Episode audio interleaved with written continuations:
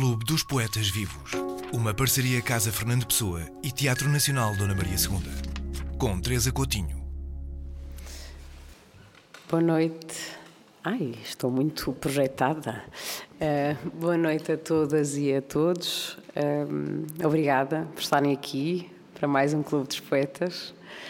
Uh, é uma, eu tenho muita sorte Estava hoje a pensar sobre isso, muita sorte em, em continuar a fazer o clube já há, há alguns anos. E, e, passar por aqui tanta gente, estávamos a falar sobre isso, tanta gente que eu gosto realmente e que para mim é, é uma grande alegria ter ao lado. E hoje estou um bocadinho nervosa, não acontece sempre, mas hoje estou um bocadinho porque sou fã, uh, independentemente do clube, do que seja, sou fã do Cholage há muito tempo. E estar ao, ao pé dele e poder conversar com ele e, e falar sobre a sua poesia e a sua arte e forma de pensar é muito, muito importante. Portanto, uh, obrigada, Obrigado, antes de mais. Obrigado, eu. um, temos hoje leituras da Cláudia Semedo e do João Grosso, a quem agradeço também. São presentes também já, enfim, uh, recorrentes destes nossos encontros. E, uh, como sempre, abriremos a dada altura a conversa a quem quiser participar se assim entenderem. Cholage é rapper, sound designer, vou mesmo dizer, vou mesmo dizer estas coisas. Poeta sónico e visual, tem três álbuns, Represálias, Repensar e Repressão. Uh, trabalhou com várias companhias de teatro também, Teatro Griot, Formiga Atómica, Companhia de Atores. É cofundador de Peles Negras, Máscaras Negras, Teatro do Escurecimento, um coletivo de teatro comunitário. É sociólogo e estudou Sound Design for Theatre na Royal Academy for Dramatic Arts em Londres. Eu faço esta realço isto só porque falaremos também de teatro aqui, pareceu-me fazer sentido. Um, e hoje vamos estar à volta da sua poesia e, enfim, e de muitas outras coisas. Mais uma vez, obrigada. Obrigado, eu. Olá, boa noite a todas as pessoas aqui. Estou aqui a tremer, mas já, bora, bora, bora. bora, bora, bora. E, e, vamos começar por ouvir alguns, alguns poemas um, para depois atalharmos a conversa.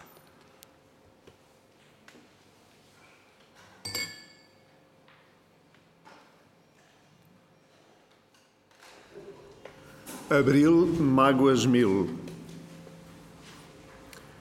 Em abril, mágoas mil, trago-as mil Afogo-as nas mil águas das memórias mil do martelo e da foice. Foi-se a liberdade e ficou o dia do martelo que já não bate, da foice que não ceifa, da cantiga que não pia, a não ser naquele dia de abril. Abril, mágoas mil, trago-as mil, afogo-as nas mil águas das lágrimas mil, de quem a fome ameaça servil. Servil, nação, onde pão lê-se sem til lê-se pão dos políticos cara de pau, daquele euro que é o dobro de cem paus, dos polícias que descarregam o pau num povo agarrado ao pau, de abril. Abril, mágoas mil, trago-as mil, afogo-as nas mil águas das caras mil de quem a luta ameaça-se febril. Fabril nação localizada depois, um des-lê-se deslocalizada das fábricas das decisões, das divisas que se abatem sobre a terra, a parênteses enterra a quem as cultiva, lê-se enterra a quem as cultiva, das couves que são de Bruxelas, do alho que é francês, do presunto de Bayonne, das salsichas de Frankfurt e um buquê de flores de Holanda, para enterrar Abril.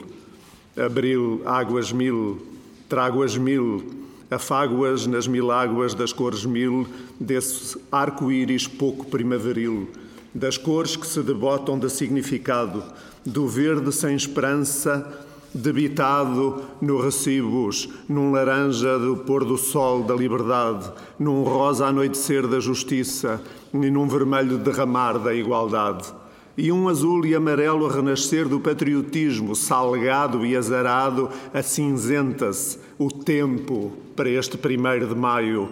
E rejuvenesce-se a fúria do 10 de junho de um país que cortou os pulsos, mas esforça-se para erguer o punho.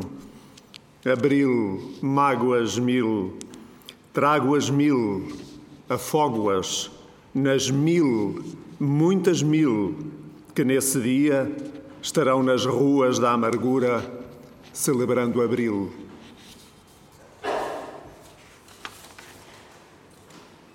Um momento plus.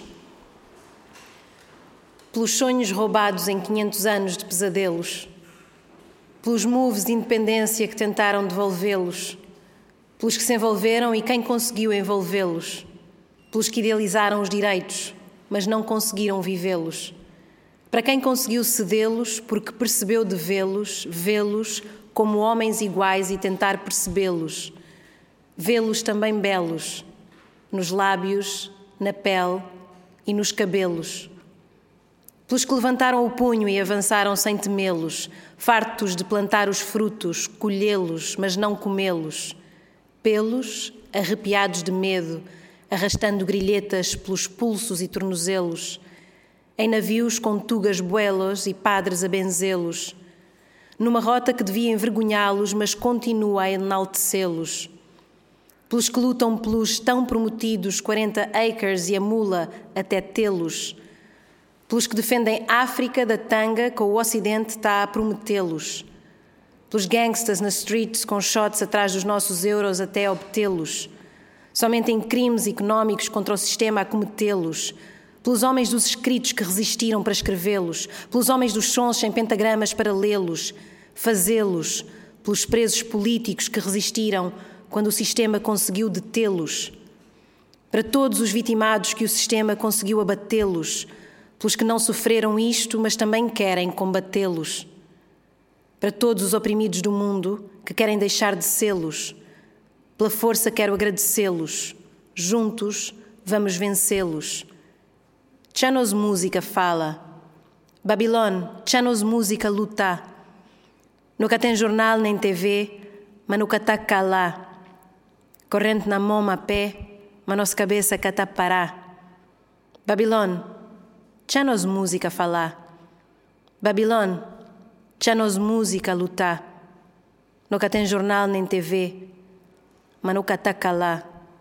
Corrente na mão a pé, mas nossa cabeça catá parar.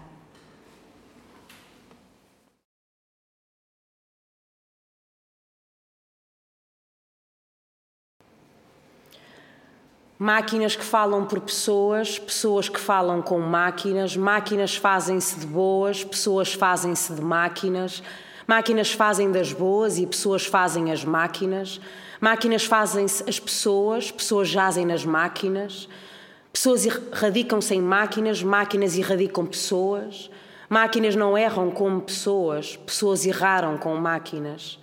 Na cadência robótica, sob publicidade hipnótica, vigilância panótica da ordem caótica com LED e domótica, metálico, fálico, bélico, evangélico, ético, cético, étnico-ascético, higiênico, eugénico, progresso transgénico, dialética, atlética, prática apática, da servitude, a amplitude da mediocridade, no exígno da magnitude, democracia caracada expirou a demo, fica só a cracia, buro, tecno, teo, auto e adoradores do demo. Não falo de Lúcifer ou Satanás, mas dos adoradores de bombas, IMO, Nishan, ideológico patológico, medo virológico, tecnológico, virológico, autoimune, consonância dissonante de partidos com autotune, voto de silêncio no auge da informação, devotos do silêncio e do caos da informação, ruído, distorção, biodiversidade ou bioadversidade. Microondas, microchips, microprocessadores, microfones micro, micróbios, afroclausura, euroglobalização, livre circulação de bens e pessoas de bem, livre estrangulação de bens e pessoas de além, mar, portugueses de bem, além mar, porcos, porcas e parafusos e pessoas multiusos, multitarefas iliterado, multifuncional desqualificado, multicultural aculturado, multinacional uniformizado, uniestrutural multipartidarizado, multipartidário monogovernamental, plurirracial eurocêntrico, difusão do concêntrico, ego-euro-andropocêntrico, geneticamente modificado, eticamente modificado, sociedade de vidro, sociedade in vitro, sociedade em nitro, a receber a conta gotas, a dar o litro, reverse, Rebot, resit, delete o progresso desta elite.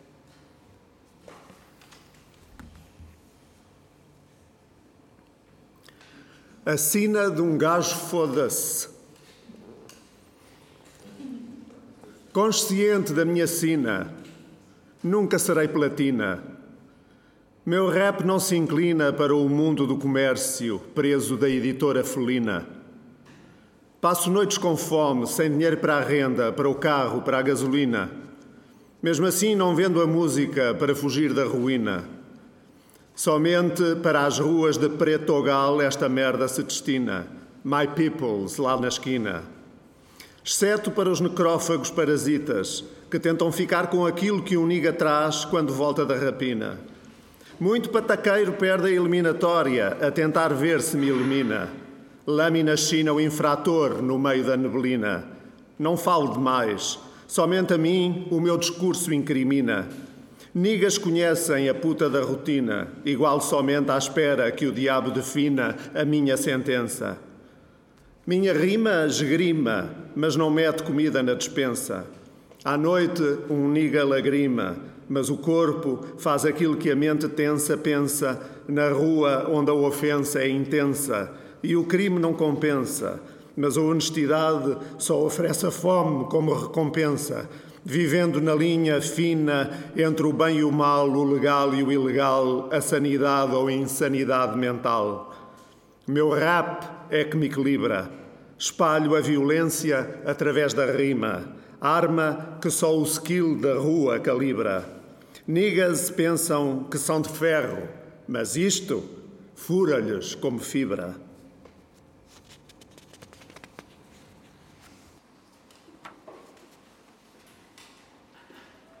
Mulher da minha vida.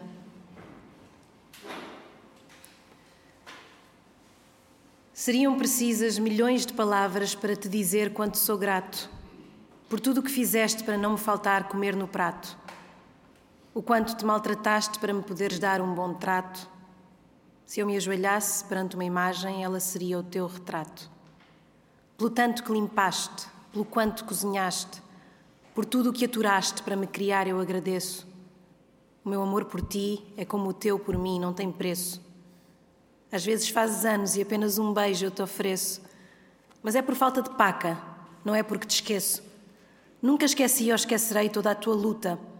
Tu mesmo me disseste que para nada me faltar, se fosse preciso, tinhas sido prostituta. Mas graças a Deus não foi preciso. Sempre houve pão e às vezes uma fruta. Porque mesmo sem escola, sempre foste uma mulher boeda astuta. E mesmo que a gente às vezes discuta, sempre que erro, chega à conclusão que tens razão quando me dás um sermão e dizes, meu filho, para e escuta. Que o mundo traiu-te e hoje é pela vida a tua disputa. Mantém a fé, porque, tal como não chutas os teus, Deus os seus filhos não cachuta. E todas as noites eu peço por ti na minha oração. Todas as noites eu penso em ti e em tudo o que escrevi nesta canção. Não há palavras para descrever a tua luta e o teu empenho. Rimas não chegam para dizer a gratidão que te tenho. Tanto sofreste para nos criar e nunca te deste por vencida. Rainha africana, mulher da minha vida.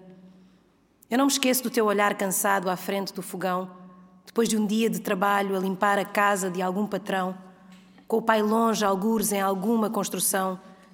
Ainda tinhas força para nos dar educação, preparar a refeição às vezes não era muito, mas não dormia de barriga vazia, naquela barraca fria, que quando anoitecia, chovia e fazia ventania, nos assustava com o barulho feroz da chapa de zinco que batia. E só a tua coragem nos acalmava e o teu calor nos acolhia. Embora te digas que não, muito a ti devo, por na minha vida seres a pessoa com mais relevo, mas não sei se estarás viva para ouvir aquilo que agora escrevo mas pensar em ti morta é algo que eu nem me atrevo. Não sabes como é difícil olhar para ti naquela cama, a ser consumida por um cancro que já te deixou sem uma mama. Em tratamentos e operações sempre te mantiveste forte. Disseste que enquanto não nos criasses, não te renderias à morte. Reformada a trabalhar para trazeres aquela paca, manteres filhos vivos, os teus filhos, e em pé aquela barraca Hoje vejo-te fraca, mas peço-te que não desistas. Faz com que a vida seja mais uma das tuas conquistas. Foi dureza todo dia para bo poder dar nos pão e leite, para nos dar força e sabedoria para não poder safar na gueto. Foi bom que ensinar a lutar para conquistar respeito. Ergui cabeça com orgulho sempre que se chamasse-me preto. Me prender muito mais com boa sabedoria de crioula do que mentira que durante tanto tempo madrugã ensina na escola. Porque sempre me olhar na boa uma mulher muito esperto Desde menininha na Portugal vou escolher caminho certo. Hoje minha sonha era arranjar dinheiro para mandar para, para mandar para Cabo Verde. Para poder descansar o corpo de Deus chamando para ser perto. De qualquer maneira, Dona Bia, vou saber me crebucheu. Toda hora me tapiri para boca e mão estendido para céu. Quando me tive problemas, vou saber foi bom que ajudamos. Necessidade foi bom que trame. Hoje me queria recompensar uma vida que crescam. Mami tamar botando quanto boa vida boa mam. E dentro tinha coração para sempre te acompanhar.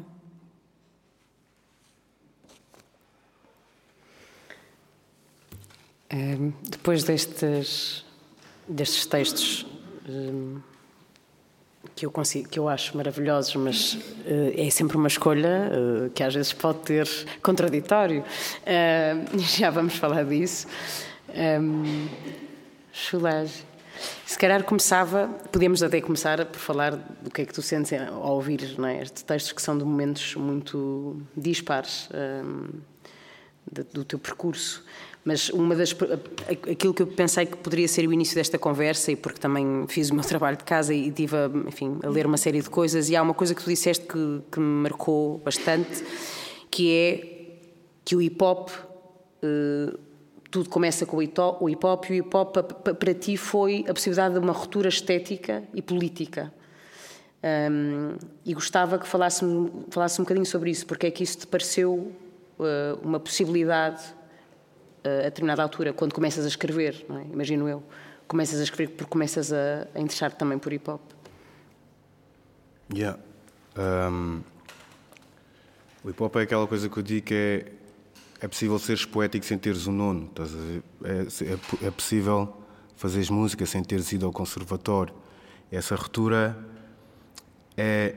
Tu queria, por exemplo, eu cresci, a minha mãe veio para este país num barco chamado Niassa, em 72, e nós fomos morar do outro lado do rio, num antigo convento em que as pessoas foram erguendo barracas. O horizonte, para quem cresce ali, é um horizonte de margem, né? tu estás à margem do, do centro, daquilo que é possível, daquilo que é do acesso. Então, estas coisas, né? quando nós estamos, entras na escola, tu tens que ir reto, reto, reto, reto para aquele trabalho que te vai fazer ganhar aquele dinheiro rápido. Né? Emancipar da casa dos teus pais rápido. Muitos, muitos de nós, naquela altura, eu estou a falar dos anos 80, não estou a falar agora, muitas coisas mudaram. Estes poemas, estes textos, alguns são dos anos 90, não é? Tu tens que dar a tua pedra, como nós dizemos. Então não estás a pensar em ser músico, em ser pintor. Eu tenho um primo que quis ser pintor, o pai dele pôs-lhe na rua. Não, tens que ter um trabalho decente. Porque naquela altura a pressão de ganhar dinheiro, de sair da barraca, disso é grande. Então estes são sonhos. É? Por outro lado, tudo o que tu vês como retratado, isto é arte. E é como aquela socióloga da arte, a Lisa Totti, diz, né? quando nós dizemos o que é arte, estamos automaticamente a invisibilizar, a dizer isto também não é. Se isto é, porque isto não é. E tudo o que é nos dito naquela altura que é, nós não nos revemos lá, não é?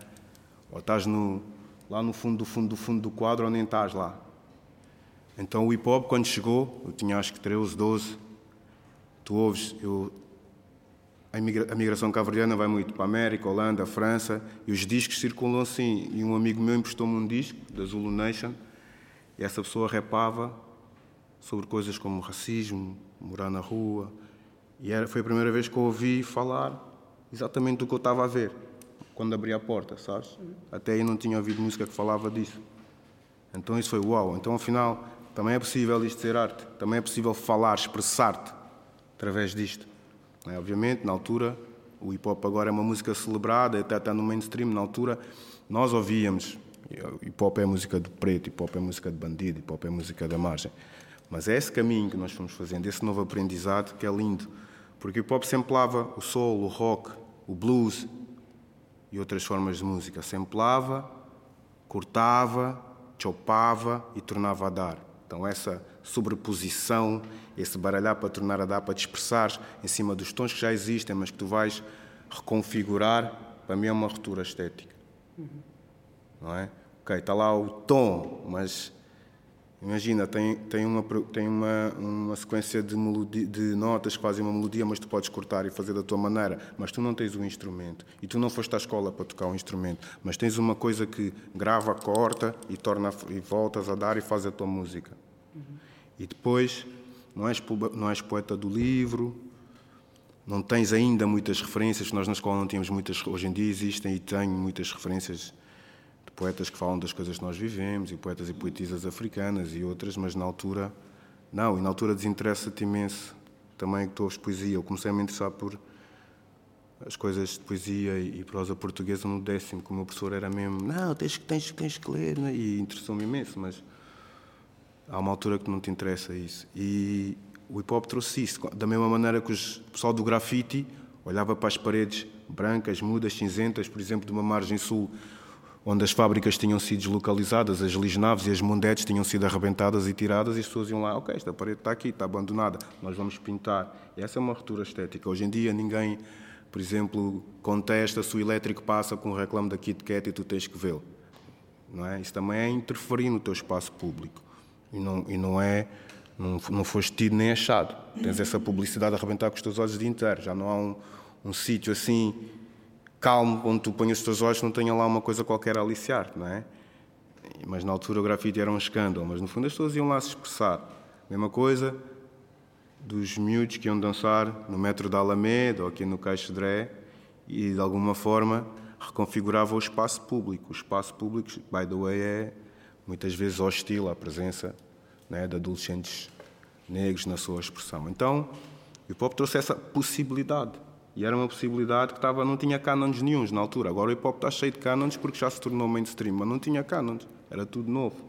Tu podias escrever como quisesses, trás para frente, frente para trás, por eh, português, com crioulo, com whatever, eh, e inventar, no fundo, estás a ver? E isso era, era uma ruptura com tudo o que eu conhecia. E toda a música que eu faço hoje, até para teatro, é, é um bocado, é o hip hop é a base. Porque é ler, ler as coisas sem as ferramentas formulaicas.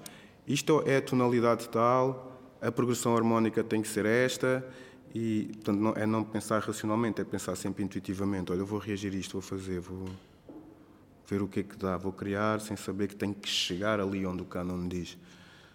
E essa foi a minha abordagem. Eu nunca andei nas escolas de escrever, de pintar, de fazer música, então aquilo foi um, uma possibilidade que na altura era a única.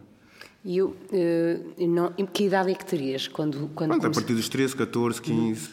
E, um, ehm, esta era uma pergunta que, para quem escreve uh, para, para, para, para, dizer, para cantar, um, ehm, às vezes pergunto-me uh, se tu, quando escrevias, se a relação entre aquilo que escreves e o dizer era imediata, ou seja, se tu escreve, escrevias e dizias para te ouvires, não, não, se não. havia esse exercício. Não, eu escrevo mesmo para escrever. Eu escrevo, escrevo no autocarro, no barco, não escrevo em casa, não escrevo quando estou ali na zona, escrevo muito um, gatilhado pelo caminho e pelas coisas que eu vejo. E normalmente é escrever, às vezes até é para deixar as coisas que, tu, que estão que estar na altura saírem a outras, não é?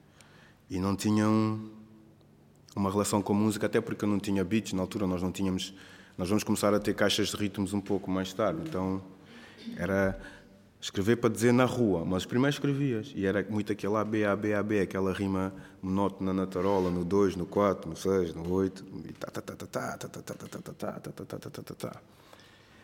E depois, quando tinhas o beat, encaixavas, mas eu mais tarde, porque começa a gostar de escrever, só escrever, começa a escrever coisas que não encaixam nada no rap, e daí que vem surgir o Acapela 47, que eu vou escrever isto só a maneira como eu escrevo é métrica, não quer ter beat, que é para poder dizer isso como eu sinto e sem a marca do, do tempo do instrumental, não é?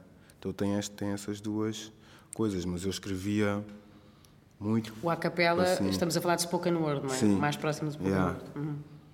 Yeah. E porque havia coisas que eu escrevia que sentia. Para já eram longas, né? O pessoal dizia, pô, uma vez o Sam daqui estava a falar comigo e disse, pá, mano, tu também, essas coisas de escrever em enciclopédias, porque era chato, realmente, porque tu tens o. Mas não, não é enciclopédias de ponto de vista, ah, ele sabe muito, era, eram bada longas, né? E tu no hip hop tens aquela cena, aquela hum, estrutura, tens de fazer 16 compassos, refrão 16 compassos, uh, bridge, refrão. E às vezes eu estava a escrever tal, tal, tal. Eu não tinha aquele cuidado musical com a cena de escrever, era para dizer, dizer, dizer, dizer.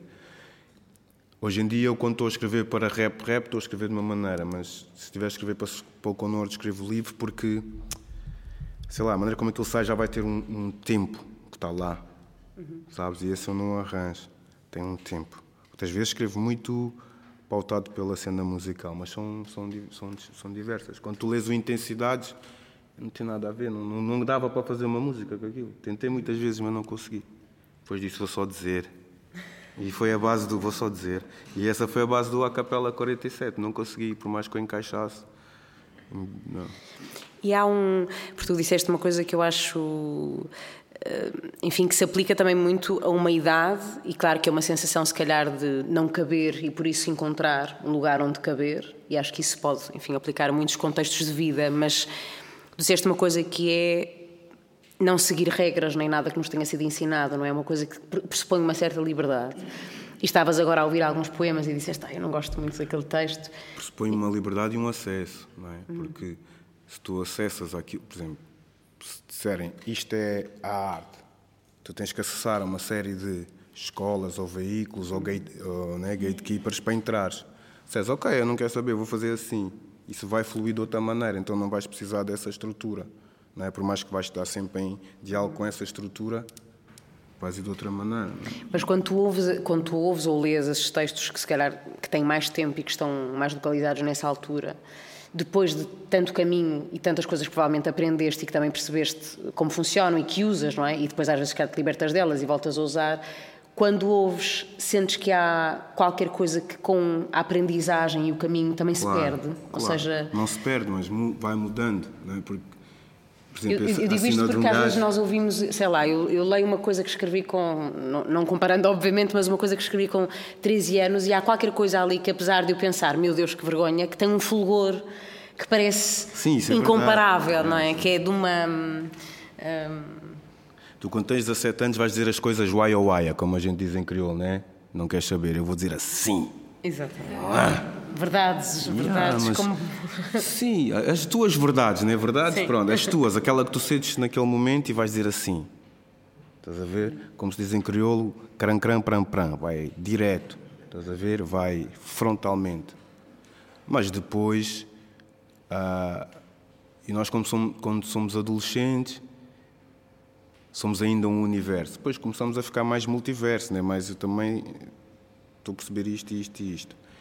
E aí começas a querer dizer as coisas de outra maneira. Aí, no caso do, da cena de um gajo é só porque ele diz aquela, ele diz niga. E hoje em dia, depois, com 17 anos, eu não tinha lido Baldwin ou Fanon, ou Fanon talvez já um bocadinho. Hoje em dia eu sei que essa ideia de negro é uma ideia construída em contraafirmação. Isto é branco, isto é negro. Então, hoje em dia, essa palavra niga, que ainda por cima é uma palavra que nos chega pelo rap afro-americano, não é uma palavra que eu quero usar, mas entretanto tenho um projeto chamado Preto, porque, ok, vou fazer esse diálogo. O que é que é? Eu sou preto, mas não, eu sou preto, vou-me reconstruir como eu quiser, que é um bocado aquela, aquela questão por trás do pele, peles negras mais que a branca de Fanon ou, ou do Baldwin. Mas já há uma reconstrução, eu já consigo argumentar, já não vou usar aquela palavra acriticamente só porque me chegou através do hip hop. Hoje vou dizer preto, mas estou estou com o peito aberto, estou com o pescoço como deve ser, estou assim, não, estou a falar para não saber. Estou pronto, agora vamos falar. É diferente. Então é muito, foi só porque ouvi isso muitas vezes. Depois porque, tá, ok, aquilo era rap, rap, rap, assim, ah, só, aquilo é uma coisa que no hip hop a gente chama um ego trip, não é? Um exercício de eu vou só bater nos outros MCs. Não, é mesmo uma, é mesmo uma vertente do hip hop. É o meu, o meu som mais celebrado chama-se Rhyme Shit Kabbalah, que são pronto, várias linhas só a arrebentar com os MCs, que era o que nós tínhamos e que eu continuo, porque é, mas não tem, não tem a ver com arrebentar de bater, tem a ver com quem é que tem mais skill, quem é que escreve melhor aqui, que é o, nós costumamos dizer que os MCs têm sempre um grande ego. MC é mestre de cerimónias, é o rapper, como se conhece no hip hop, chama-se MC, não é? Porque eles, os DJs tocavam nos pratos e os MCs eram aquelas pessoas que iam comentar: olha, esta é música tal, esta é música tal, clap your hands everybody to the beat and don't stop. Mas depois. É, é, é o MC, yeah, mas, mas depois ele desenvolveu para fazer rimas. Mas nós tínhamos aquele ego de quem é o maior MC, quem é que rima mais, que é uma coisa. desenvolveu uma competição super saudável no hip hop. Porque se eu ouvir, tu ouvias, tu ouvias o Sam daqui, ou Samuel, alguém a fazer um grande assunto, não, mas amanhã tem que arrebentar esse som. Ficas contente, mas já estás, a tua cabeça já está, pô, assim, como é que eu não dei aquela rima? É normal. Yeah. E porque, não, o que é que isso cria é, tu estás sempre stepping up your game, estás sempre a ler. Eu costumo dizer aos meus alunos, não, mano, tu estás a andar na rua, vês os outdoors, vês aqueles jornais que não interessam a ninguém, vês os outros, vês tudo o que está escrito e, e os teus olhos são um sampler. Vai sempre surgir uma palavra com a qual ainda não tinhas conseguido rimar. Então estás sempre assim, a trabalhar. Lê tudo, lê tudo. Lê os livros que dizem para ler no programa de leitura, lê o, o, lá o, aquela cena do Lidl, lê tudo, whatever, porque tu estás sempre a. Não, é verdade, já encontrei palavras em todo o lado, então tu estás sempre e escuta tudo. É? escuta e uh, guarda. Quando não conhece a palavra, escreve e vai procurar. Não, não te esgotes em fazer. Porque chega um momento que tu esgotas. Não é? Fizeste aquela música, bateu. Então estás sempre à procura. E há aquele dia que tens aquela rima que diz: Sim, ainda ninguém deu essa rima. Yeah. E esse é o trabalho do, do daquele MC que faz ego trip, é dares aquela linha, né? como o Kendrick diz, every line is a punchline, né? cada linha tem que ser uma grande linha. Nessa altura, além de fazer muito rap sobre a rua e sobre as questões sociais que eu via, tinha, tinha muito essa coisa de, não, mas tem, tem que estar bravo, tem que estar. Até hoje é assim, só com. com... Tu disseste, estavas a falar de, de, de falares com os teus alunos e de lhes, no fundo de lhes dizeres que tudo é material, não é? Tudo, tudo, tudo, tudo. E uma coisa que, que, me parece também, olhando para o teu percurso e falando contigo e, e, também mesmo só lendo o que tu escreves ou ouvindo a tua música, é que há muita coisa que te interessa e que tu vais beber essas coisas todas. Eu gostava que falasse, falasse um bocadinho, se te ser claro, mas, por exemplo, da relação com o teatro e como é que surge esta vontade um, de, por exemplo, seres criares uma companhia de teatro comunitário. Foi por, por vontade também de, de, exercer alguma influência sobre o teu entorno, de, de pôres a mão na massa, como se costuma dizer, não é? De começar a trabalhar com pessoas que estavam à tua volta de uma maneira. Como é que surge o teatro na, na tua vida? Então, eu quando, quando era miúdo e estava na escola, às vezes víamos peças de teatro e, e aquela coisa do palco fascinava-me. Tudo, tudo. A luz, o som, tudo fascinava. Não era só a cena do ator, mas tudo. Porque aquilo parecia que tinham pintado um quadro e aquilo mexia-se, mas era lindíssimo e fascinava-me. Mas pronto, foi.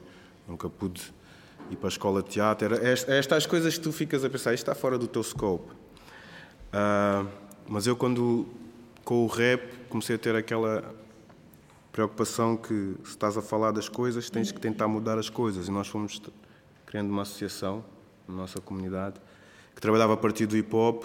Nós tínhamos ali uma zona por baixo dos nossos prédios, que era uma zona, na altura, ah, aquela zona é mais. Nós começámos a fazer uma série de workshops ali, de grafite, DJ, fazer cinema noturno às nove da manhã, estar a ver América Proibida ou Great Debaters, ou whatever. às nove da manhã, às nove da manhã, desculpe. Porque estava a pensar, nove da manhã, não, não, acordavam muito tá. cedo para ver cinema. Ou seja, tentar mudar o espaço e depois fomos construindo essa associação. E o teatro, às duas por três, hum, um grupo de teatro do oprimido, que é o GTO Lisboa, que vai lá fazer um workshop. E vai com esta ideia do teatro do oprimido, Augusto Boal. E, e ali o pensamento por trás disso é que o teatro oprimido não resolve um problema. Vai falar de um problema escrito pelas pessoas. Portanto, o teatro oprimido é um teatro comunitário, as pessoas dessa comunidade identificam A, B, C de problemas, escrevem uma peça sobre esse problema e levam à discussão. Aquilo é, no fundo, um gatilho para criar uma assembleia comunitária, uma coisa que às vezes é difícil de mobilizar. Então, são peças que, na chamada crise chinesa ou no clímax, quando o problema está no seu auge, a peça acaba e é levada à discussão à comunidade e depois as pessoas da comunidade vêm. Ah, se fosse eu fazia assim. Ah, então venha lá fazer. E tem que ser ator, né? O Boal diz: todas as pessoas são atores, até os atores. E é, e é, e é esse princípio que todas as pessoas podem se trabalhadas fazer essa guerra dos sentidos, essa manipulação que o regime faz da palavra, do som, da imagem cada vez mais uniforme, enquadrada numa visão né, única, para criar esta sociedade obtusa e nós temos ainda esta possibilidade, enquanto não formos máquinas aí, esta possibilidade de expressar e o Boal fala imenso de as pessoas têm que fazer esta guerra dos sentidos, pegar a palavra, usá-la da sua maneira, o som, a imagem, ele chama isto de guerra dos sentidos. E o teatro primeiro é sobre isso, é chegar e dar essa voz àquelas pessoas que em princípio não são atores, não têm preocupações estéticas, blá blá blá blá. blá. A nossa primeira peça chama-se Maria 28 é sobre aquele autocarro que sai de Moscavide e vai para o Restelo e que leva as mulheres às seis da manhã para limpar aquelas casas embaixadas. Entre as tais a minha, a minha tia, minha mãe, por aí adiante.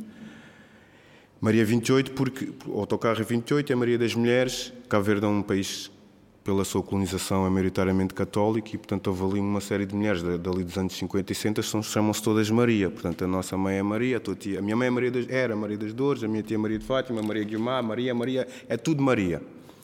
E quando vais no autocarro, realmente essa te chama companheira, ou Maria, Maria, Maria. E depois pelo segundo, ou é Maria de Lourdes, ou Maria Fátima, ou Maria Teresa. Pronto, então a peça chama-se Maria 28, em homenagem a essas mulheres. E esse autocarro que vai do Oriente para o Ocidente limpar. Depois, agora de dia, vêm só os turistas, mas se vocês entrarem às seis da manhã, é outra composição. Então, ah, essas mulheres são. Só há três regimes excepcionais da lei de trabalho em Portugal. Dois são para melhorar, com é o dos polícias, outro não me lembro qual é, e o terceiro é para piorar. A lei do trabalho doméstico é uma lei, como as mulheres trabalham num sítio que é fechado, privado, que é a casa de, dos patrões, essa lei tem uma série de, de, questões que não deixa, por exemplo, a inspeção de trabalho lá, blá, blá, blá, blá, blá. Estas mulheres estão, estão em regimes, não vêm as suas uh, doenças profissionais reconhecidas, um, trabalham com... O, o, valor da hora delas é muito baixo, o regime de desconto da segurança social é diferente dos outros, uma, uma série de coisas. Então, na altura, nós estávamos a alfabetizar uma série de mulheres cabo-verdianas e propusemos, a partir daí da, da alfabetização e daquela ideia da palavra geradora do Paulo Freire, construir uma peça e essa foi a nossa primeira peça. Era, e fomos de bairro em bairro, tivemos a Rentela, Buraca, a Quinta da Princesa, por aí adiante, a discutir a peça. E gravávamos os fóruns e levávamos o fórum, que é essa tal assembleia, de zona em zona, para continuar a discutir, porque o objetivo era tentar mudar essa lei. A nossa peça atual chama-se Minha Casa, Minha Morada, que é sobre esta questão que a gentrificação de Lisboa está a afastar as pessoas todas ali no Sul e está a aumentar as rendas. As pessoas estão a ser expulsas a questão da habitação eh, neste, vai piorar e piorar e piorar. Não só as, as rendas aumentaram imenso, como Uh, há pessoas que não vão conseguir mesmo ter casa com, com, com, com, com valor, mesmo com, trabalhando. Na, há sem-abrigos, pessoas sem casa que não, não é o, o seu típico sem-abrigo. Você pode dizer, ah, é, era, era, pessoa, era o toxicodependente. Ou, não, são pessoas que levantam e vão trabalhar, só que a ganhar 600 euros com a renda de 700, 800, não dá. Então há uma remoção, uma, um displacement das pessoas Almada, Seixal, Barreiro e, e nos outros sítios. E esse, esse problema é grave. Então nós andamos a discuti-lo também. E há também uma tentativa de expulsar as pessoas que estão na habitação pública, porque como não se, estão, não se está a construir habitação pública, estás a fazer uma, uma espécie de gestão da pobreza. Né? Tira-se uma pessoa, mete-se outra, tira-se uma, mete-se outra. Porque não se, construíram casas em 90, no PER, pós-70, no PIG, e não se construíram mais casas de habitação pública. Então esta questão é uma questão que está aí para arrebentar anytime soon não é? Mas, e nós temos, temos essa peça que está a discutir. Portanto, é um tipo de teatro comunitário. Para mim foi uma oportunidade, assim, no meu egoísmo, de fazer teatro também. Não é? E começámos... No teu egoísmo muito altruísta, não é? Não, mas no meu egoísmo de... Ah, ah aqui que eu vou fazer teatro. E aprender. Não? É? Entretanto, nós já não fazemos... Nós fomos tendo várias formações. Ah, eu, por exemplo, eu fui para a Royal Academy, tipo, a jogar roleta russa, nem sabia eu sabia que nunca entraria nessa escola como ator, mas sabia que com o som, com a, com a experiência que tinha de som, talvez desse. E consegui, estás a ver? Mas a minha intenção não era, não era a cena de som. A minha intenção é estar nas salas de ensaio, estar a ver o que é que o ensinador faz, o que é que a ensinadora faz, o que é que a atriz faz, o que é que o rapaz da luz e a designer de luz fazem, como é que aquilo era pensado. É? E foi dois anos que tive essa oportunidade de conhecer o teatro por dentro daquele lado que muita gente não se interessa, que é o lado técnico, mas também deste lado uhum. ver, as, ver as, uh, uh, as duas coisas. E depois voltar para tentar criar essa condição técnica, mas também estética de peles negras, máscaras negras, para, independentemente de estarmos a fazer teatro na rua, termos mais e mais e mais e mais condição estética e técnica. Uhum. Está a entender? É, é, é, um bocado disso, já. Um, se calhar ouvíamos mais alguns poemas do Solage e depois vou-te desafiar para ler também.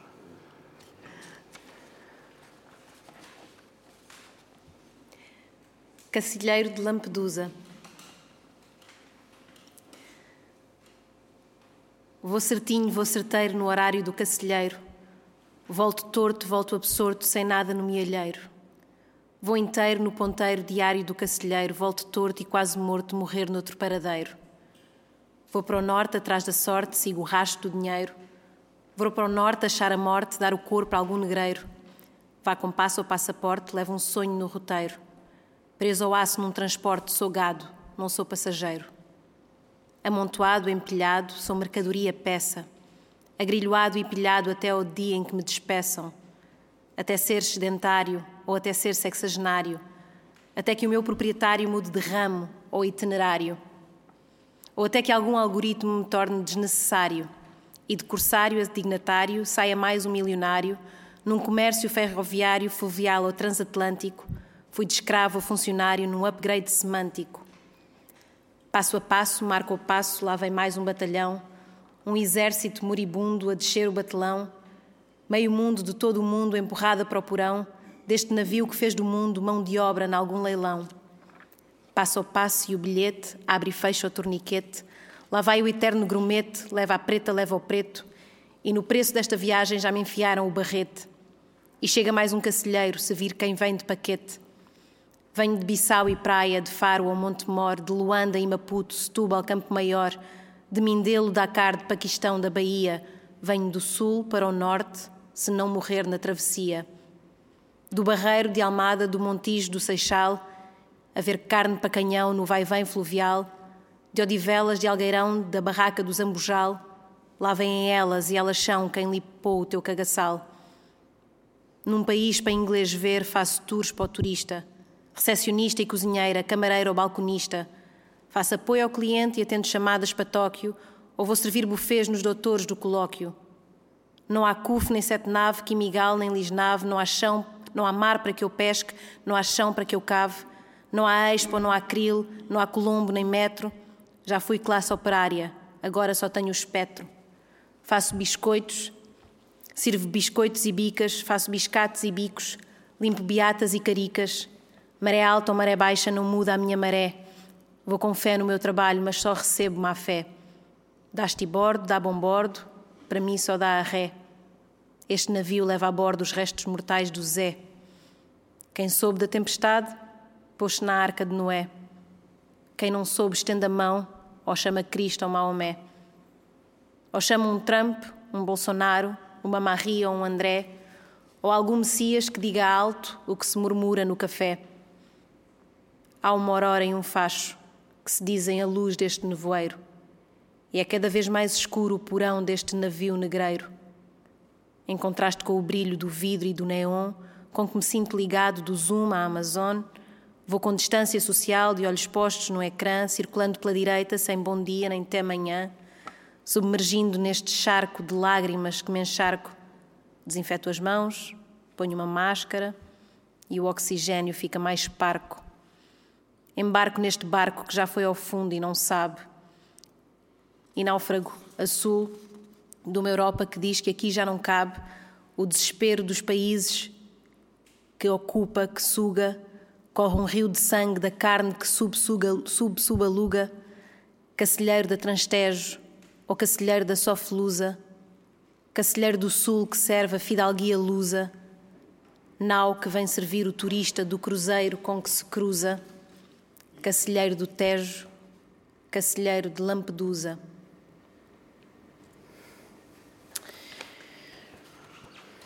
Trezentos e sessenta mais cinco entre Sol e Saturno. Venha ao pingo doce de janeiro a janeiro, Há coffee shops e luzes vermelhas onde gastar o dinheiro. Primeiro-ministro mandou os portugueses porem-se nas putas, o capital foi o primeiro em manobras astutas. Quem não pode vir o piegas, agora apoiam-se nas lutas, daqueles que chamam radicais, a quem põem-se as escutas. Entretanto, parece que o Passos e o Alberto João Jardim já não trocam flores da Madeira, no São Valentim, mas depois do atestado de pobreza do cavaco, toda a gente já percebe para quem a Madeira cavou o buraco. Foda-se, vai-te matar que só te enterras, faz-te um favor, vai-te matar que só nos enterras. Acabou a tolerância, toda a gente leva a mal. Maçons tiraram a máscara, está tremido o carnaval. Há alguém que desfila sempre igual, é o Zé, vestido de bobo, e há alguém com pele de coelho, que afinal é o lobo. Março, nunca houve uma primavera assim. É que estou em Lisboa, mas faz o frio de Berlim. Preciso de aquecer. Atenas, mandem-me capim. Que o inverno de Moscou era mau, mas afinal a primavera de Praga não foi menos ruim.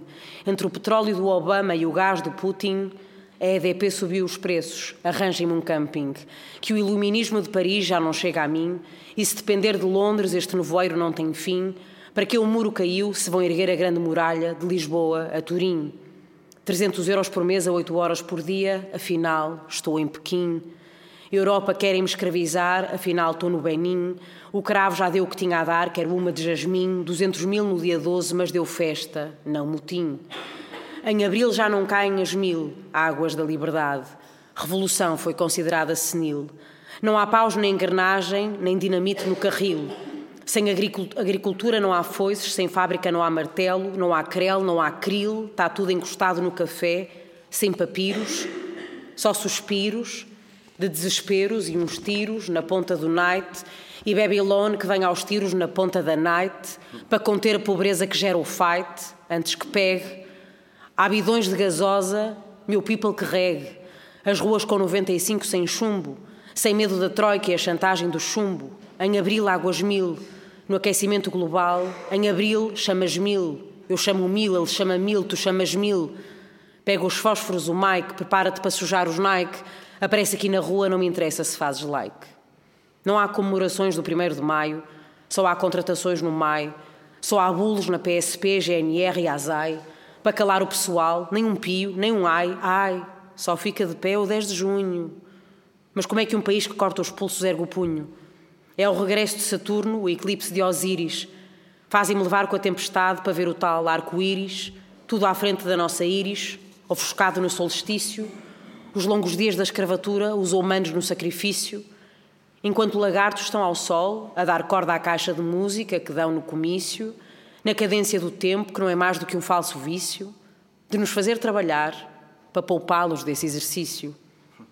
E o subsídio de férias já não chega em julho. Onde é que está o orgulho, enterrado no entulho, deixado pela troika e a heroica entrada de passos para tomar o bagulho? Quem falou que a boca é tua, caralho? All my people se faça barulho tudo calado e com medo, senão a troika dá tal-tal. O rating desce o coelho afinal é o lobo mau. Tirar os direitos foi canja para quem não se manja. O capuchinho era vermelho, perdeu a cor, foi para rosa e agora é laranja, azul e amarelo.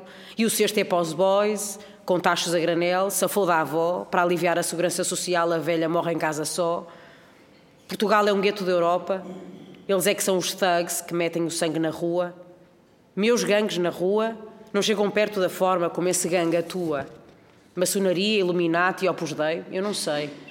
Eu só sei que esses mangas estão acima da lei. Não passa nada. É agosto e a justiça de Holiday. Mas este Holiday vai dar tudo à venda no eBay, que o subsídio está num offshore desses que eu falei. Antes do regresso às aulas já haverá abandono. Ir à escola voltou a ser luxo. Da corte e do trono. E para que matricular se já nem há um abono? A educação vai entrar no longo outono. Caga no 21. Só conta o 11 em setembro. O dia em que a liberdade passou a ser, a ser, só, a ser, perdão, passou a ser só algo de que me lembro. Estou, estou, 100 anos depois dá-se o 5 de outubro. Depois um 15 de outubro, numa República das Bananas, com fascistas ao rubro. Finalmente o 25 de novembro se instala. 35 anos depois, abril se cala. Está vingada a revolução, é o triunfo do patronato. Sobra o fado, sobra Fátima e sobra o campeonato. Este ano, lutação esgotada na Missa do Galo, porque não há nada para abrir na árvore de Natal. Tiraram o vis eletron do espírito natalício, Não há guita para o Réveillon, está tudo no fogo de artifício. Vestido a rigor, cinto apertado, sacrifício. Isto é um loop. Queres saber o resto? Volta ao início. Lutação esgotada no hotel. Com esta crise, em vez de ir para fora, cá dentro, brodas vão dentro, cá fora, alojados no EPL. As mãos que estavam estendidas em saudação nazi estão estendidas a pedir esmola à Angela Merkel e ao Sarkozy. Um em cada três de nós está desempregado, mas bora os três, que daqui a bocado estás do nosso lado. Que enquadrar isso. Não? Portanto, isso é, é um álbum, isto, este álbum Repensar é, é repressão, não é? É escrito em 2012, ali na pós, pós aquela crise de 2008 e tudo estava a passar. E eu não queria mais fazer rap, mas lancei esse álbum um bocado, lancei em abril mesmo, por isso daí as, o Abril, Mágoas Mil, esta música e outra, que era, pronto, essa, foi um bocado essa coisa que me deu, eu quero falar, eu quero falar, eu quero falar, eu quero falar. E escrevi, diz... Nada, não, desculpa. Não, eu não estava a dizer. Esse álbum está, tem, está circunscrito a essa altura e Sim, tem essa mas raiva. tem, tem é, essa, eu acho que tem essa ligação muito, é muito eh, enraizado no momento eh, e Mas- muito político, não é? Mas que eu acho que é, o- é o muito forte também. também. Sim, sim, exatamente. Não, e, não, e, e revejo-me em tudo o que disse. Estou a dizer é, esse tempo era um tempo, parecia que ia tudo rebentar. Uhum. Não é? Parecia que este sonho de nos aburguesarmos depois da União Europeia ia cair. E entender, "Ah, isto é Portugal, continuamos a ter que produzir, continuamos a ter que fazer coisas, isto não pode ser só turismo, não é? E- mas realmente estava. calhar, é que nós temos a memória boeda curta, se calhar já não nos lembramos do que é que passou. Não é? Que se passou há 10, 12 anos, mas não foi fácil para muita gente. Então, as pessoas estavam mesmo desempregadas, isso de um em cada três. Estava, havia uma desesperança, mas ao mesmo tempo havia uma chama de luta. Eu estava a atiçar um bocado disso, não é? Ao mesmo tempo era essa ideia de se vive num loop, vai crise, vem crise, houve pandemia, guerra, crise energética, portanto, todo o fala escreve, que é não é, o Ministério da Verdade, como dizia Orwell, Ministério da Verdade. Hoje, é- o que hoje é mentira, amanhã é verdade, depois, depois da manhã é mentira, e agora a guerra é com a Oceania, e agora é com a Eurásia, portanto, tudo, nós estamos sempre a levar com este. Ah, agora vamos todos para ali, agora vamos todos para ali. E, era, e é um loop, é? são uns hamsters ali. E é o que eu sentia, fogo, pá. E continuamos, agora estamos, estamos a, no, não é? Estamos, olha lá, lá volta agora, bora lá outra vez. É? E aí tudo, pronto, agora vamos para uma guerra, bora, agora vamos, pronto, temos que apertar o cinto porque não há cereais, não é? Não sabemos bem o que se passa, nem, mas vamos todos em carreira, que é assim, tem a voz do lado do comando, há também, estamos todos a viver um momento de ódio, sabes essa figura do momento de ódio no, no Orwell? Ah, aqueles é que são maus, eles são maus. Ficamos todos ali 10 minutos, todos a mandar raiva fora, pois que é estas ah, redes. Senão eu escreveria esse texto outra vez. Não é? Já estou, já a escrever. Já estás a escrever. Eh, eu, íamos ouvir o, o Dedicatórias pelo João, mas se calhar, João, peço-te para leres a seguir só a pergunta que eu vou fazer, porque tem a ver As com. pessoas não vão falar. Vão. Está bem, tens razão. Então vamos ouvir o Digatórias e, e abrimos a. Tu é que comandas hoje a conversa e eu fico só a ouvir. A Teresa já disse que é o dedicatória. Dedicatória para aqueles que já só fazem parte da nossa história, mas que estão sempre presentes nas ruas da nossa memória. Brothers para quem a sobrevivência foi uma guerra obrigatória, mas acabaram por perdê-la. Rimo pela vossa glória. Diz atrás das grades, que são considerados escória, mas para mim são soldados para quem a vida é a única vitória. Capturados por polícias racistas e atrozes, devorados por juízes falsos, moralistas e ferozes, que não compreenderam que para pitar tiveram mesmo que catar aqueles tugas com boeda posses ou paiar aquelas doses. São tantas as vozes que nunca mais eu vou ouvir. Abraços que vou ter que esperar até voltar a sentir. Mães que talvez nunca mais venham a sorrir. Porque a perda de um filho é algo que para sempre dói. A polícia, a droga, a fome, a obra nos destrói. Desunião nos autodestrói e é isso que mais me rói. Ninguém é herói nesta guerra cheia de armadilhas. Já vestiu de preto inúmeras famílias, na Tuga ou lá nas ilhas, e continua a derramar sangue, lágrimas e suor neste inferno.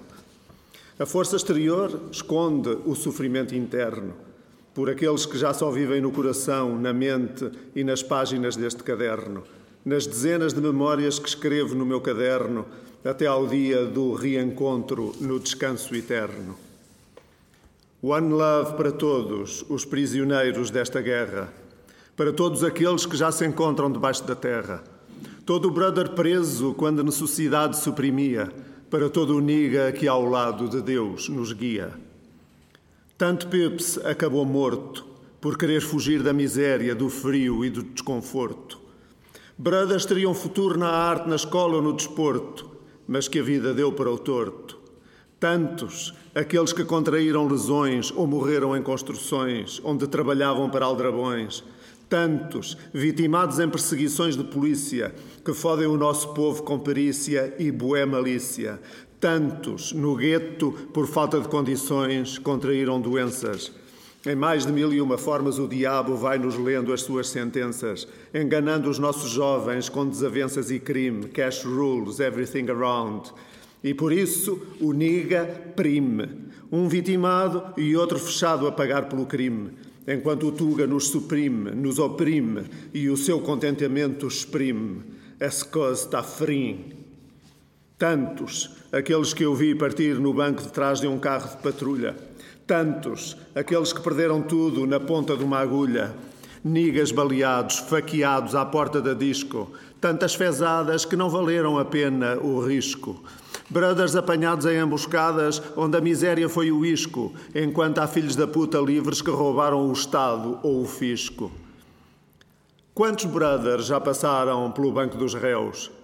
Quantos só encontraram a paz e o descanso nos céus? Quantos a polícia filou como se eles fossem troféus e escondeu a verdade como falsas virgens escondem a cara atrás de véus? Quantos foram atirados para fora das naus? Quantos foram castigados com chicotes, pedras e paus? Se querem que eu diga, foram tantos que eu já esqueci. Por isso, dedico isto àqueles que nunca foi feito um minuto de silêncio por si. São rimas feridas que choram as vidas nas ruas perdidas e as sentenças lidas a almas queridas, unidas à minha pelo sangue ou pela cor. É enorme a dor de perder alguém. É terrível saber que ele foi e que não vem. My peoples, fiquem bem. Estejam na cana ou no além. Pronto, isto é 2001. Um, ehm, respeitando aqui uh, uh, o mote do, do Cholage, se alguém quiser fazer alguma pergunta, vamos abrir muitas, claro, já sabia. Uh, sim, força.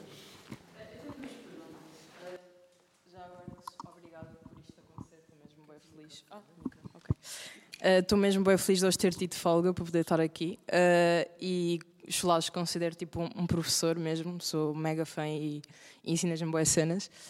Uh, e o que eu queria perguntar é, um, Queria que aprofundasse um pouco mais o teu projeto preto e esta ideia de, no fundo, uh, o sujeito negro está sempre superposto esta subalternidade em que não é sujeito, mas é visto como um objeto. Uh, mas num contexto em que o racismo, no fundo, é uma questão de estruturas e é, o racismo é estrutural e é o, o, o produto de todo um uh, sistema económico, político, etc., que estruturas é que é preciso criar para quebrarmos o paradigma e as pessoas negras conseguirem ser sujeitas? Uh, essa é a primeira pergunta. E depois a segunda uh, é relativamente às ideias pan-africanas.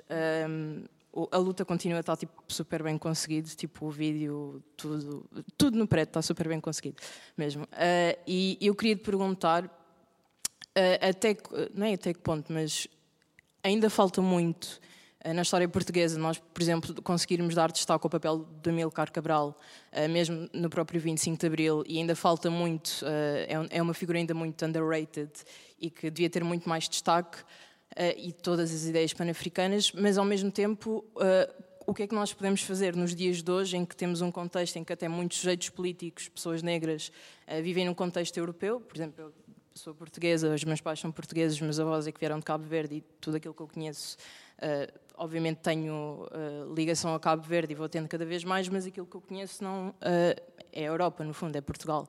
E como é que podemos fazer esta mudança também de paradigma, adaptar as ideias pan-africanas aos, dia aos dias de hoje e também numa uma, letra que tu tens nessa música, independência na papel, que é independência na terreno, e no que, é que, no que é que se materializa hoje em dia? Essa independência que ainda falta conquistar, o que é que é preciso em termos materiais, que independência é que estamos a lutar hoje e o que é que é preciso fazer para lutar por essa independência. E pronto. é, já tens alguma resposta?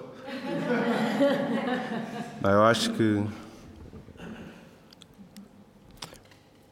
Há um livro do, do Felmin Sarr que chama-se Afrotopia, que há ali uma, uma, passagem muito importante que é a questão da demografia em África, que, uh, portanto, antes de interromper essa história da África, antes dos barcos chegarem lá, uh, a população africana tinha, tinha um, representava uma grande parte da população mundial e vários dos problemas que hoje falam que existiam em África não, não eram bem assim. Ou seja, havia um percurso que estava, estava a acontecer que uh, foi interrompido. E foi interrompido, parcialmente de uma maneira bruta, quando se pegaram milhões de pessoas.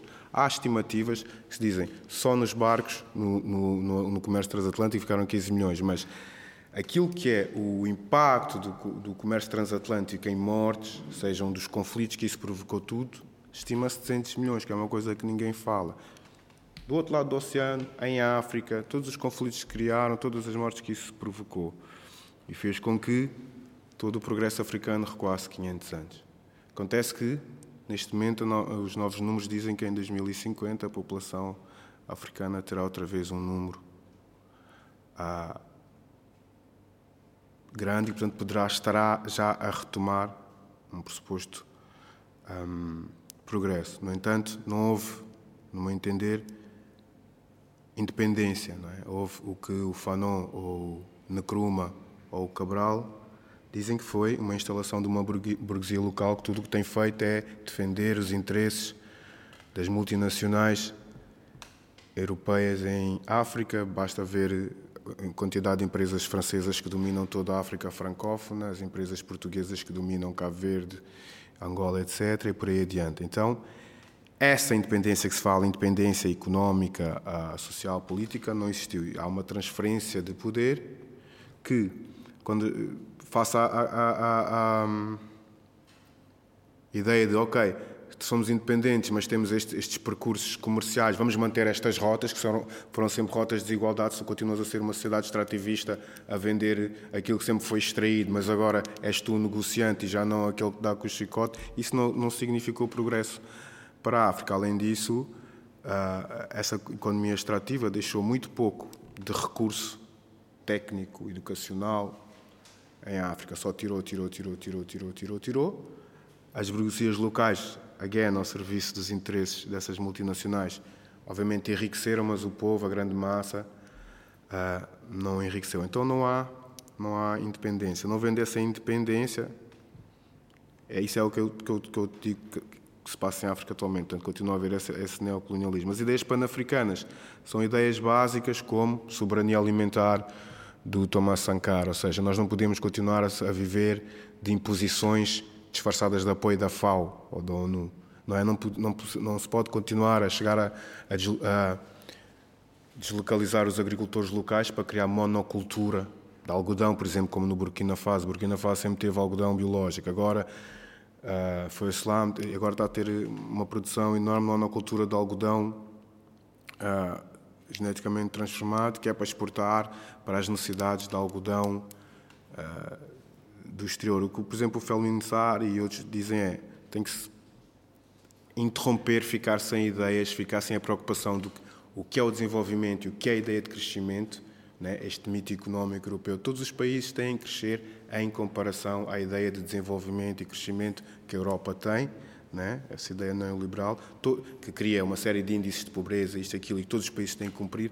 Estás aqui, tu és subdesenvolvido, estás em vias de desenvolvimento, mas nesse sentido todos os países correm uh, para se encaixar numa economia de cima para baixo, de norte para sul, que continua a ser uma economia extrativista. Nesse sentido, o que, o que eu acredito que tem que se fazer é olhar para já para a economia interna 50 e tal por cento da economia áfrica ainda é informal e isso, é, isso não é mau, isso é um potencial incrível, não é? Vender as coisas locais às pessoas dali, porque é uma população enorme, existe um mercado, só que esse mercado não pode continuar a ser um mercado que, pronto, vai lá vender o vinho que não se vende em Lisboa e lá vai lá vender o algodão que não se vende, não. É uma, as, as, entidades locais têm que começar a, a, a, explorar esse mercado. Isso, obviamente, vai significar, supostamente, um atraso em relação aos índices de desenvolvimento mundial, mas não porque vai significar, do ponto de vista económico, um poder local e, e a partir daí uh, poder arrancar a economia. Agora, isso é uma coisa para 30 anos e, obviamente, os políticos todos têm medo porque ninguém faz políticas a longo prazo. Isto tem que ser 4 anos, porque se tu fazes uma política, dizer, o dinheiro que entrava da ONU e daqui, dali, dali, dali, só vocês perceberem, o acordo de pescas entre a União Europeia e Cabo Verde são 700, uh, ah, são 700 mil euros para pescar bar aberto nas águas de Cabo Verde. O território marítimo de Cabo Verde é maior que o território terrestre. Bar aberto para pescar à vontade. Fora China, fora Coreia, fora tudo. Ou seja, esse, esse, esse é um acordo brutalmente desfavorável aos pescadores de Cabo Verde, que, by the way, estão sentados na doca a jogar bisca. É? Depois vão pescar, vendem aqui e ali no restaurante, mas já é, não é possível ter uma economia de pescas em Cabo Verde porque os arrastões da União Europeia e da China e whatever levam tudo. De acordos desfavoráveis, quase impositivos. Então é, tem que se regredir nessas relações comerciais. Outra questão que se fala é mudar a epistemologia também, não é? deixar de pensar que todo o pensamento africano tem que ser legitimado pelo pensamento universitário europeu, pelas escolas ou universidades europeias. A partir daí, dizer que não, não, não, não, há soluções, mas o, o, que, o, que, o que se pensa é tem que se travar isto tudo. Seja o colonialismo, seja o, este pós colonialismo, né? Havia um Maori que uma vez estavam lá numa conferência qualquer, eles disseram post-colonialism, ele disse when did they left? Post? Não é, não há post.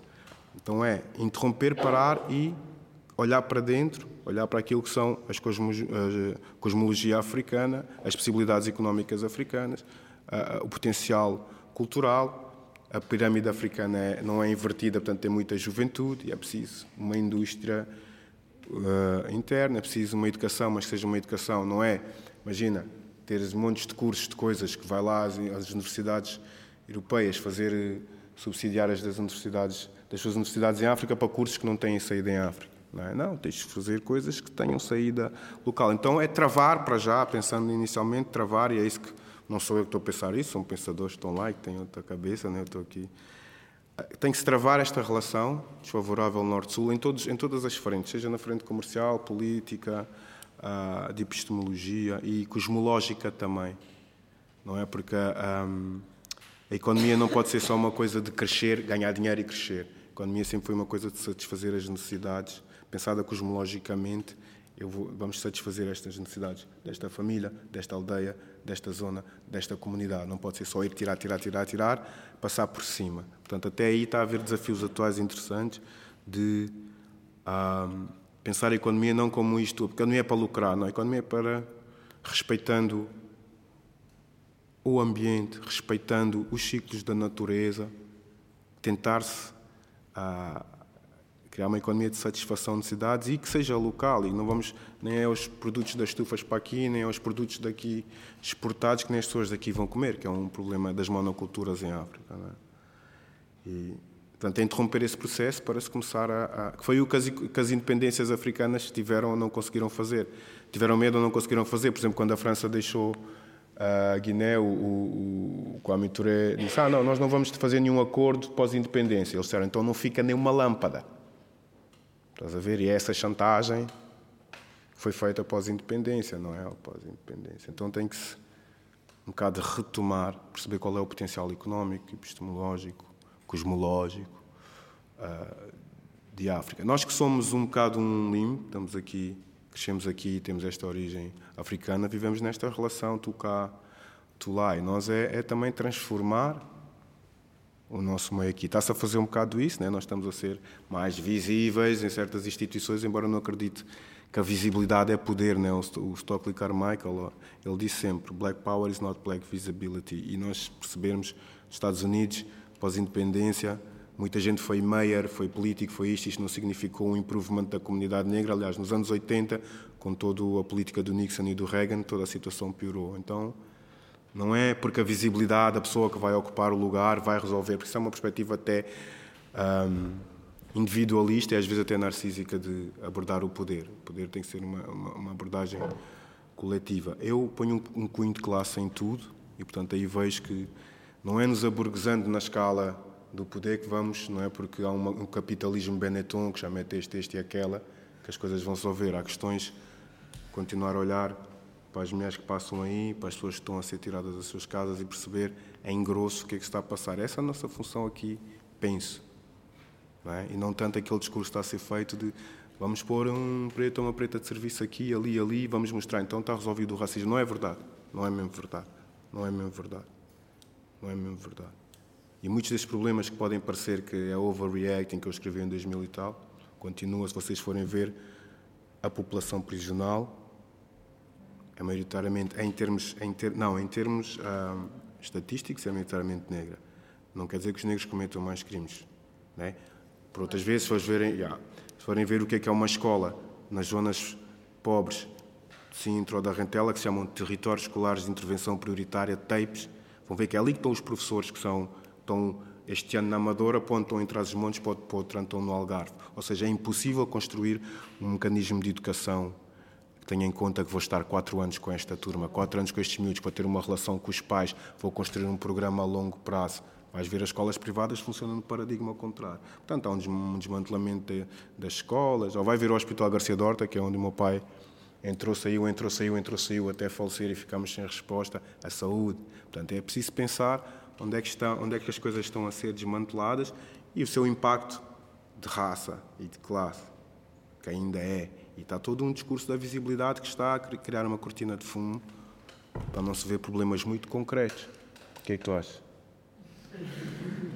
Yeah. O preto é uma abordagem a essa questão neocolonial da África, yeah, visto bem, é uma, é uma, é uma, é uma tentativa de discussão desta questão, é uma tentativa de não, e a luta continua isso, é dizer, não, não existe. O Príncipe tem uma música linda que se chama Bacandesa, que eu vos convido a ouvir, é lindíssima essa música, cantada em crioulo, mas que fala disso, que ele diz, ah, enquanto o ouro está a subir no faluz, o arroz cai do paraquedas. Que é esta ideia de ah, nós estamos a ajudar, e é calcular quanto é que entrou em ajuda, quanto é que saiu em energia, matéria-prima, tudo. Então não há ajuda nenhuma, tudo. E é abordar isso, continuarmos a lutar, porque a luta continua mesmo, como cantava o David Zé. É? E qualquer processo que levou, de, de, qualquer processo desses não passa em 30 anos. E em Portugal, em concreto, com toda esta ideia luso-tropicalista, há muita coisa para discutir. O próprio Gilberto Freire, quando foi à África, disse: ah, afinal, não sei se é bem assim. Não sei se é tão bom colono. Esta ideia de bom colono. Já falei demais, não é? Não, não. Eu ia-te fazer um. Não, estás a dizer coisas uh, que todas pedem muito, muitas conversas e obrigada pela tua pergunta, que foi muito. Enfim, muito pertinente e profícua. E eu gostava eh, de, de, só de fazer uma pergunta que tem a ver com isso que tu disseste, até porque estamos no Teatro Nacional e estamos rodeados e rodeados de, destas colunas e desta arquitetura e, e acho que é sempre pertinente eh, falar do que está a acontecer no momento, não é? É impossível fugir uh, ao, ao, ao, que temos à nossa volta, a este cenário. E falaste de, de visibilidade. E eu gostava de, de, te ouvir, enfim, claro que estamos com pouco tempo, mas dentro do possível, sobre esta ideia da, da representatividade e da visibilidade e ao mesmo tempo de como isso também traz outras discussões como a, enfim, a tokenização, a, um, portanto, tu, tu, tu, dizes não é por aí, não é? Porque isso de certa forma também é um aburguesamento. Uh... Não, não digo, não, desculpa, não, mas eh, porque acho que isso é uma discussão que nas artes é muito, muito premente, não é? E há uma coisa chamada União Negra das Artes que, que, que surgiu, há uma série, houve uma série nos últimos anos de, de movimentos muito importantes uh, e que têm muita expressão e são, uh, enfim, e que têm, que têm resultados e têm ganho algum espaço mas ao mesmo tempo uh, também trazem essa discussão, não é? Que é como é que a instituição utiliza uh, o, o, próprio movimento, não é? Pronto, por um lado é dizer que isto é uma ideia, isto é só uma opinião e é uma, é uma posição pessoal. Nesta era pós-George Floyd, muitas coisas foram amplificadas também porque a sociedade, o mundo em geral, teve essa necessidade de amplificar. Ainda assim, esta discussão Ok, foi amplificado o que se fez àquela pessoa, que não era nada de novo, que não acabou ali também, e foi amplificado o nosso trauma. E também se criou essa massificação do trauma, esse ver. Houve um senhor que falou uma vez que eu fiquei mesmo. Ele disse: pá, a quantidade de vezes que se repetiu essa imagem uh, faz lembrar que os, quando se linchavam pessoas nas árvores, fotografava-se e andava-se a espalhar uh, essas imagens para pôr o negro no seu lugar. Ou seja, há muita ambiguidade ainda nesta questão do George Floyd, que não foi discutida porque se amplificou aquela imagem e foi importantíssimo dar essa visibilidade, mas ao mesmo tempo pensar-se que essa visibilidade resolveu as questões, é, é, acho que é, é, infantil. Não é porque as, as, redes sociais falaram imenso e porque as instituições, não é? O Kendrick Lamar também agora foi fazer uma coisa para o Louis Vuitton. Não me interessa, não é, não é, não é porque tu estás naquela instituição que se mudou estruturalmente como ela falava, porque isto é o que é importante. O, o, racismo não é porque ele me chamou preto ou whatever. O racismo é uma coisa que está estruturada, vem, vem sendo estruturada. No, no, no, no, fim do outro século, teve necessidade de ser estruturada cientificamente para se poder justificar que se iam pôr pessoas nos barcos em massa e levar, ou que se ia dar, ou que se ia fechar pessoas em senzalas e explorá-las profundamente, explorar o seu corpo, que, by the way, continua a ser, não é? As pessoas que entram. Agora fez este acordo, as pessoas vêm de Cabo Verde conduzir, conduzir, conduzir, ou trabalhar nos hotéis. Continua a haver esta importação de mão de obra, nada disso é discutido. Quem são essas pessoas, não é? Agora, visibilizar-se isso não resolveu. Visibilizar é visibilizar. Desde quando é que visibilizar é resolver? Eu nunca percebi isso. Visibilizar é visibilizar. Sobre as pessoas, eu acho que é importantíssimo haver estes movimentos e nós, eu faço parte não só da Seção Capaz, como de, de, fazia parte da plataforma Gate e estivemos neste, nesta luta boia. Portanto, quantos mais movimentos, melhor, porque mais vão fazer barulho. Agora, isso não significa que as motivações sejam todas as mesmas e que entrar nos sítios seja movimento coletivo. E a minha preocupação é sempre, temos sempre separar o coletivo do individual. A pessoa A entrou no sítio e tem que dizer, ok, é fixe, não estou aqui a dizer que não é fixe, é importante, ele é ator, está na companhia tal, ela é ensinadora, está na companhia tal, está a ter, a sua peça foi feita. Sim, nós somos Uh, provavelmente não há estatísticas 5% da população desse país, mas numa cidade como esta somos muito mais. É importante sim que haja visibilidade. É importante que o meu filho, não é?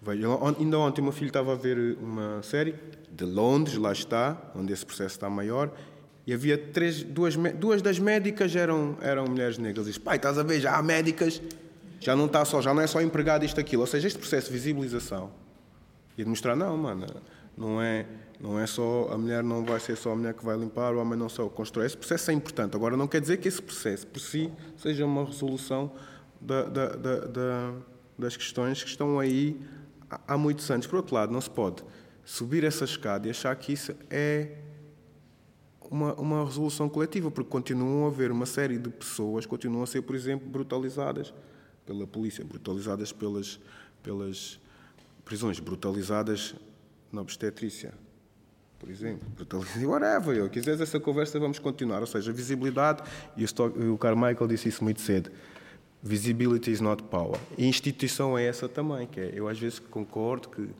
por um lado, temos que estar nas instituições que quiserem, sejam elas quais forem, também há instituições que temos que construir, não é? Eu tenho um pensamento sempre sobre, uma vez, nós estávamos no casal da Boba numa discussão sobre a educação, houve uma mãe que disse, a escola não gosta dos nossos filhos. E doeu, doeu, doeu. E o pensamento que eu tenho é: se calhar temos que construir nossas escolas. E esse não é um pensamento separatista. É um pensamento de pá. Ok, então se não gosta, como é que vai ser? Continuas a pôr o teu filho na escola que não gosta dele, mudas a escola.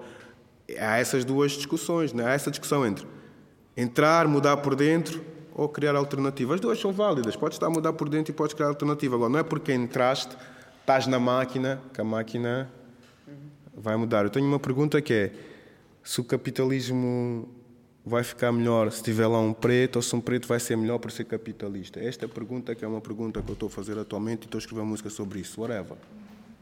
Porque estas, estas instituições não estão a mudar a perspectiva a capitalista da sociedade. Então isso é preciso discutir, não é só passar um, um, um, olha, está feito, já pusemos as pessoas nos lugares e está discutido. Não, há muita coisa a passar-se. E muita coisa que a visibilidade, que ainda bem que o George Floyd trouxe, não, não, não, não mudou. Depois é, tudo o que acontece no outro lado do Atlântico é amplificado. E as coisas que acontecem aqui? Não é? É boeda fácil falar sobre a população prisional na América, não sei quem no Brasil, George Floyd, e as pessoas que... Não é? A reação a George Floyd e ao Candé foi boa diferente. Não é? Então é estas questões. Hã? Pois, então não é, ah, agora está tudo resolvido pessoas no sítio. Não, não, temos que continuar a discutir. E essa discussão é, é importantíssima. Como o racismo é uma coisa que é muito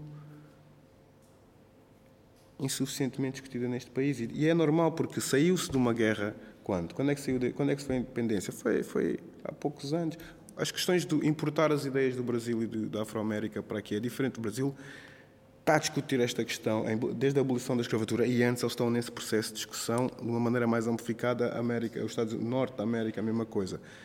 Nós tivemos até 70 e tal, isso foi proibido, perseguido pela PID. Depois começou-se a soltar, depois veio o 25 de abril. Então pronto, já está. E, agora, e depois veio voltando. Não, não está porque as pessoas vieram nos barcos, nos aviões para cá, moram nas periferias, afinal a polícia quando vai lá parece que vai no, no ultramar também, não é como os, os, indígenas da República falam em França, né? que são os indígenas da República, que são os que vivem à volta da capital. Então não, não está discutido, é preciso discutir com. E não estou, é discutir sociologicamente, economicamente, o que é que se passa. Não é pôr, bom, está aqui, já, tokenismo, sim, está aqui, então como está aqui, cala toda a gente. Não, até há pessoas que não têm ambição de estar nessas, nessas instituições, eu não tenho. Não é? E, ehm, tu, bem, podíamos ficar. Tens uma pergunta, sim. Está ali o microfone. Eu disse isto com este ar, mas não, não é por decepção de haver uma pergunta, é claro, desculpa, tínhamos esquecido que tinhas uma pergunta. Aviso já que a minha pergunta é um bocadinho longa, só para não. Então, a poesia clássica e renascentista é portadora de uma beleza lírica sem igual, daí nós, daí nós a levarmos tanto tempo na escola a estudá-la. No entanto, eu notei que ela é discriminatória, quer pelas pessoas que não inclui, quer pela forma como essas pessoas são retratadas. Por exemplo, a mulher, que é muitas vezes retratada só como o grande amor do poeta. Então, qual o seu conselho para incluir e encontrar o meio termo entre essa poesia e o estilo de alguns poetas mais modernos que contrastam completamente com esse estilo e refutam-no completamente. Um, tirando deste modo da discussão também aquilo que já havia de bom nessa poesia, simplesmente tínhamos de tirar aquilo que era mau. Então, como podemos levar os poetas e fãs destes dois estilos a conversar e a promover um estilo poético novo em que não tínhamos de escolher entre essa beleza clássica e inclusão? Uh, sendo que ainda são poucos os poetas que o usam. Uou. A pergunta é para ti. É. Mas eu não percebo nada de poesia clássica. Ninguém quer responder. Então, eu acho, eu não sei, eu não sei, não sei em relação a essa poesia em concreto, sei que é preciso aquilo que o hip fez por mim dar-me possibilidade de escrever. É preciso pessoas escreverem e, e, algumas serão poetas, outras não, mais mulheres, obviamente. Está aqui uma mulher que escreveu. Obviamente, uh, as artes, como tudo o resto, sempre colocou o homem lá no topo e foi ele o interlocutor de qualquer arte. E isto está a começar a abrir e, e, e abrindo está a trazer novas perspectivas. Eu não sei se as mulheres e outras pessoas quererão voltar a escrever como se escreveu, eventualmente sim, mas é uma pergunta que eu não sei responder, porque o tempo está. Não sei se é o clássico, sei que tem que se. As mulheres vão, vão, vão escrever mais e mais e mais, este é um tempo, como outras pessoas, e, ou pessoas negras, ou pessoas LGBT, e, portanto esses processos vão se abrir. Agora o Conselho não tem, é, é mesmo orgânico. Pois eu não percebo nada. E há, muito, e, e, há, e, há, e há muitas, quer dizer, há algumas poetas a pegarem em poemas, por exemplo, não é, que, tu, que tu dizes que são discriminatórios ou em que a mulher é retratada de uma determinada maneira e fazerem uh, como se fossem reenactments, não é? Uh, pegam nesse, nesses poemas e dão-lhes novas versões. Eu acho que isso também é, uh, primeiro porque tem um lado de crítica muito evidente e também jocoso, e eu acho que a sátira é, é uma forma de, de, de, também de responder muito interessante, não é? Não, porque não destrói. Uh, traz à vida outra vez, mas, mas mantém a crítica. Dou-te um exemplo, a Benedicto Arte, que nunca quis vir ao clube, infelizmente, por mais que eu tenha perseguido já bastante, mas escreveu um, que é uma poeta que está em Coimbra, não é? escreveu um poema sobre a Penélope eh, e, e pega no mito todo da Penélope e no fundo diz eh, qualquer coisa assim, Benedicto, se ouvires isto em podcast, desculpa, não é exatamente assim, mas é qualquer coisa como pensam vocês que eu estava à espera quantos amantes não passaram na minha cama, não é? Há qualquer coisa do género, ou seja, esta ideia. Aí, claro que ela não está, uh, enfim, a reescrever o poema X, mas está a reescrever o mito. E a arte está constantemente a fazer isso, não é? Nós estamos sempre a reescrever uh, o mito, o poema, o, o, uma ideia qualquer, ou de mulher, ou de pessoa LGBT, ou de pessoa. Portanto, tudo isso um, eu acho que depende muito de, da experiência de quem escreve, de quem, de quem, de quem cria, não é? Como o Solar esteve aqui a falar, uh, a sua experiência está toda naquilo que nós ouvimos, mesmo que uma coisa de 2001 se calhar precise de enquadramento, porque obviamente a pessoa que ele é hoje já é outra e há muito, muita aprendizagem, muito. Mas hum, não sei se respondi, se respondi um bocadinho ao que. Mas eu acho que não há outra forma senão as pessoas que estão neste momento a criar, por exemplo, tu, que estás a fazer essa pergunta, se calhar de alguma maneira já estás só com esse questionamento e com essa dúvida a pôr em causa e vais fazer qualquer coisa com isso. Mas eu, eu acho Isto que é também um falta, falta, esta perspectiva da nossa parte de, de, responsabilidade nesse processo, porque aquilo que nós entendemos como a beleza clássica ou a poesia um, que está contida naquela, naquela, naquela lírica, não é? Uh, também é uma convenção. E nós, enquanto público, também temos eh, esse, essa responsabilidade de aquilo que elegemos como algo elevado. Não é? E se houve uma altura em que era a forma, eu acho que o conteúdo atualmente tem uma preponderância fortíssima e nós, enquanto público, completamos aquilo que é o ciclo da arte. Não é? Portanto, também, também está nas nossas mãos essa responsabilidade. Tens o, o Pranto de Maria Parda, que foi feito nesta casa há algum tempo. A Capicua, por exemplo, reescreveu aquela mulher é? que Gil Vicente tinha retratado como mulher velha, beiçuda, feia, bêbada, a andar por Lisboa, não é? Uma ideia de uma mulher que. Ah, e depois esta polémica que Gil Vicente escreveu parda e durante 500 anos ela foi transformada. Não há provas que na altura fosse uma mulher preta, mas depois a própria arte transformou-a em preta, porque essa era a simbologia de mal, de vício, não é? De tudo o que se queria sujo, que se queria representar como o mal de Lisboa. E quando esse texto nos chegou a nós, já em Lisboa, em Brasil, em, em 2021, essa Maria é preta. Porque mesmo que Gil Vicente não queira ter dito isso, a, história de Portugal, a história desse texto em si, transformou-a em, em preta. E depois nós tivemos, com muita dificuldade, eu não quis fazer esse trabalho, mas depois acabei a fazer, a possibilidade de reescrever não reescrever o texto, mas a Capicua escreveu uma perspectiva sua e eu escrevi outra, né, que eu chamei mesmo Maria Preta, mas lá está aquele preto. E ela não morre, ela morre no texto do Gil Vicente e no meu não morre, pelo contrário, não é? Ah, mas foi uma oportunidade, essas coisas, pegando depois outras plasticidades e miúdos que vêm, é, é, uma, é, a poesia está lá mesma, mas está naquela sala e foi tocando, ok, este texto em 1521 foi escrito assim, e agora? Que é certo é que reescrevemos com todas as limitações esse texto na, na maneira teatral como o Gil Vicente escreve ali tudo o que não é para mexer. E veio inclusive cá o professor eh, como é que é? José Camões, que é o maior uh, perito do Gil Vicente, e, mas nós tivemos essa oportunidade de mexer nesse texto e dizer como víamos uma Maria agora, como eu vejo, não é? E dizer quão ofensivo para nós é esse texto, retratar uma mulher assim, nos trapos, nos beijos, feia, bêbada, a pedir de taberna em taberna, não é? Que ele colocou, obviamente, e ainda por cima simbolizar essa mulher como o mau. E quando matarmos essa mulher, a peste, e esse texto agora fizemos no, no ano pós-pandemia, a peste vai se resolver, a fome vai acabar e Lisboa vai ficar toda bela e bonita novamente. Isso, no fundo, simbolicamente é horrível.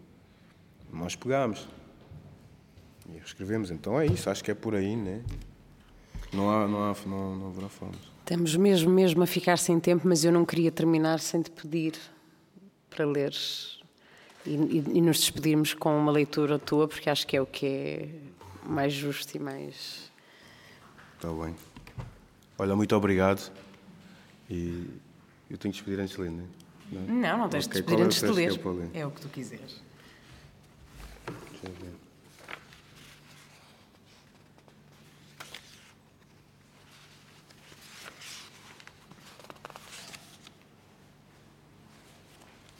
Qual é que tu fizeste lá no, no Iémen? Qual é que era? No Iémen. Vamos todos ficar bem. Ah, não, não, não tem, não tem, não tem. Vou ler este mesmo. Deixa eu ver só aqui mais. Ah, isto é é. Ok. Isto é uma pergunta. Aqui onde crescemos que vamos criar os nossos bebés? Entre as ruínas das fábricas onde só sobram chaminés? Onde o comércio e os serviços já tiraram estaminés? Não se vê o posto fronteiriço, mas há uma linha que lhes protege. Nem preto, nem mestiça, é tudo merda para quem nos resta. Cota e cotão nos falam disso e depois cagam para quem lhes elege. Onde a CMTV chupa o sangue para encher os rodapés. E o ACM só vê onde há, sangue, onde há sangue para chupar o dinheiro da UE. Igrejas ao desbarato espalham boatos na nossa fé, projetos sociais em aparato controlam pretos e calés, cidadania que se restringe só a quem nasce capel bege, que ao fim do dia dança e fins que até gosta da nossa tese. E a cada crise que nos atinge, estás mais arrasca, mais resvés, cada geração que chega aos 15 sai da casca mais herés. Sem bibliotecas nem jardins, só vejo tascas e cafés. Produtos com rótulos mandarins e merceiros do Bangladesh, restam placares e boletins de euro-milhões, sonhar boés. Sixteen baixam trampolins, fazer canções que dão cachés, pegar na bola, partir rins, sonhar em ter o um nome no pés, mas corações viram ruins quando só como um em cada dez. Pozinhos de pirlim, pim, pim, pilim, no fim estás dentro a cumprir dez. Não se olha a para chegar a fins, com fins que o centro deu com os pés. Da pirâmide e das fins viemos parar no supés, da pirâmide social onde o que tens de toque tu és. Sonhei que no meu bairro íamos montar um quilombo. Acordei com um tombo. Sonhei que no meu bairro íamos matar o colombo. Acordei com um tombo. Afinal, isto é uma jaula onde puseram um leão e ensinaram-lhe a ter orgulho na sua própria prisão. O gueto é só uma jaula onde puseram um leão para levar a vida de cão. Um dormitório, um reservatório de serviçais, uma senzala, onde a lei que diz que somos iguais não nos iguala. Inquilinos têm estatuto de preso e rei na bala, condenados da terra ao chute e desprezo no meio de uma ala. Condenados da terra é um livro de Fanon. Neste regime de trabalho forçado que escraviza com o salário, ou regime de consumo forçado que hostiliza quem não tem salário, à mercê dos cartéis, do ramo imobiliário, que nos tiram de onde querem hotéis num derrame comunitário. Contentores do desespero, prisões da miséria, expulsos do coração da cidade, reclusos nas artérias, sem voto na matéria, visto como demónios por quem faz os nossos corpos seu despojo e património. Onde brothers são rivais com base em códigos postais e abrem buracos letais em filhos enterrados pelos pais a defender localidades em vez de defender os locais, mas estamos todos no mesmo barco que vai vender-nos num cais. Sonhei que no meu bairro íamos montar um quilombo. Acordei com um tombo. Sonhei que no meu bairro íamos matar o colombo. Acordei. Caminhos aqui não vão a Roma, mais rápido vão a Sodoma, está no aroma. Este lugar é feito com sangue, não pisa aqui, isso não tem estômago. Aroma dos corpos fechados no porão, a que se soma. Aroma do café e algodão a que se soma. Aroma de WC e de betão a que se soma. O ódio pelo preto, o branco pobre e um Roma. E que soma. É como se ia marcada ferro quente logo no cromossoma. E a minha mãe queria que eu chegasse a casa com um diploma. Cheguei a casa com um hematoma. Não queria chiga na casa para falar mamãe toma. Um dia chiga na casa. Polícia choma. Este bairro que faz manchete encheu de, votos um vereador. Este bairro que faz manchete encheu os bolsos um construtor. Este bairro que faz manchete encheu a barriga um mediador. Mas esta casa encheu sete, no inverno já tem bolor. Na tempo frio te paga 200 euros de aquecedor. Para senhoria minha praga, estrangeiro ou camorador. Mas com o grafite dessem pena arranjava os canos e o elevador. E neste sítio a vossa pena causa mais danos, mais dor. E achas que é coincidência onde tu foste realojado, com o vento forte, a violência, o aterro sanitário ao lado, a super esquadra, a autoestrada cheia de monóxido de carbono, a recolha do lixo atrasada e os, e os canteiros ao abandono? Lá onde fica a siderurgia ou a fábrica de adubos? Lá onde não sabes se é mesmo água aquilo que sai dos tubos? Só sabes que circulam tóxicos no ar e nas nuvens e tu tens que pagar 20 euros cada vez que tu vens ao hospital. Mais 10 pelos transportes ou morres em casa neste inóspito vale, com alta incidência de cancro, diabetes, asma e bronquite. Não é coincidência, vê onde fica a nossa street. Não é coincidência que antes moravas perto de comboios e autocarros e agora moras onde só saem aqueles que têm carros e autocarros, passam cheios de hora a hora e com demoras e tu tens saído duas horas antes para chegares no Bulls a horas. Mas chegar no Bulls agora é privilégio de uma minoria cada vez mais nós estão encostados a ver passar o dia. E ao fim do dia são encostados e acabam no chão com hemorragia, qualquer semelhança com uma prisão. Não é ficção, não é fantasia. Sonhei que no meu bairro íamos montar um quilombo eu sonhei com um tombo, acordei com um tombo. Sonhei que no meu bairro íamos matar o Colombo. Acordei, onde abundam os supermercados baratos, o sal, a gordura, açúcar, hidratos, onde há um genocídio com os mesmos nitratos, puseram nas bombas, os põem nos pratos, hormonas bactérias, carnificina, esterilizações, antibióticos, vacina, a escola elimina brodas no currículo, ficas mais só quando passas de ciclo, miséria, descrença, inveja, discorda, pedras, álcool, enxórdia, jogos apostas são misericórdia, o ódio arrasa a esperança e fode-a. Mas o gueto só vence quando a comunidade deixou de se amar e perde o afeto. Na rua, no prédio, reina a crueldade, já não há um lar, ficou só um teto. Mas o gueto só vence quando a comunidade deixou de se amar e perde o afeto.